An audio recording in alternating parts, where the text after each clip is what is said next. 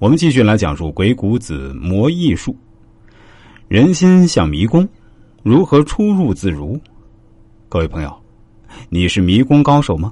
面对错综复杂、蜘蛛网一样的窄路，能找到那唯一的一条可以通往出口的正确路线吗？现实里的迷宫已经十分复杂了。面对人心这个虚幻的迷宫，我们该怎么对付它？最终攻进对方的心里去呢？第一，魔之在此，福之在彼，揣摩人心的技巧。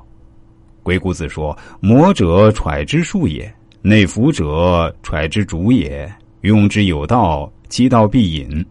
微魔之以其所欲，侧而探之，内服必应。其应也，必有为之，故微而去之，是谓色教逆端，隐冒陶情，而人不知。”故能成其事而无患，魔之在此，夫之在彼，从而应之，事无不可。所谓魔意，是一种与揣情类似的方法。内服是揣的对象，进行揣情时需要掌握揣的规律，而这些规律都是隐而不现的，这就要适当的去磨，投其所好进行测探，内情就会通过外服反映出来。内心的感情要表现于外，就必然要做出一些行动，这就是魔意的作用。在达到了这个目的之后，就要在适当的时候离开对方，把动机隐藏起来，消除痕迹，伪装外表，回避实情，使人无法知道是谁办成的这件事儿。因此，达到了目的，办成了事儿，却不留祸患。磨对方是在这个时候，而对方表现自己是在那个时候。只要我们有办法让对方顺应我们的安排行事，就没有什么事情不可办成。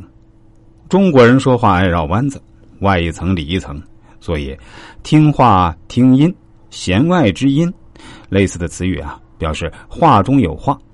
能听懂话外音，能揣摩出对方真正意思的人，都是聪明人。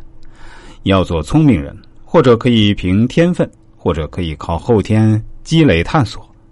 鬼谷子给出两个金玉良言：揣摩、揣贵猜测，魔贵验证。揣摩合在一起，就可以所向披靡。揣摩应该到底如何进行，才能达到我们的目的呢？揣摩要透过现象看本质，摸准对方的喜好。比如，每个上司都喜欢下属尊重他、拥护他、支持他。当上司做了一个错误决定时，你该怎么办？作为下属，既然看到了，也不可明见直见，因为这会给上司带来失去权威之感。要顺从上司的权威心理，暗中提示，点到为止。聪明的上司会及时反思并改善自己的计划，这样事情成功时，功劳仍然是上司的，但上司心里会对你多一份感激。团队的成功里，自然少不了你的一份功劳。如果不分青红皂白，仗着自己看出缺陷，不分时间、不分场合的跟老板对着干，最终吃不了兜着走的只能是自己。不是要提倡溜须拍马，而是提倡以代价最小的方式妥善解决问题。揣摩要熟悉对方的长短所在，并加以利用。人如其面，各有不同。不同的人有不同的特点，要针对不同的特点制定不同的策略，以达成最终的目的，这才是正向解决问题的思路。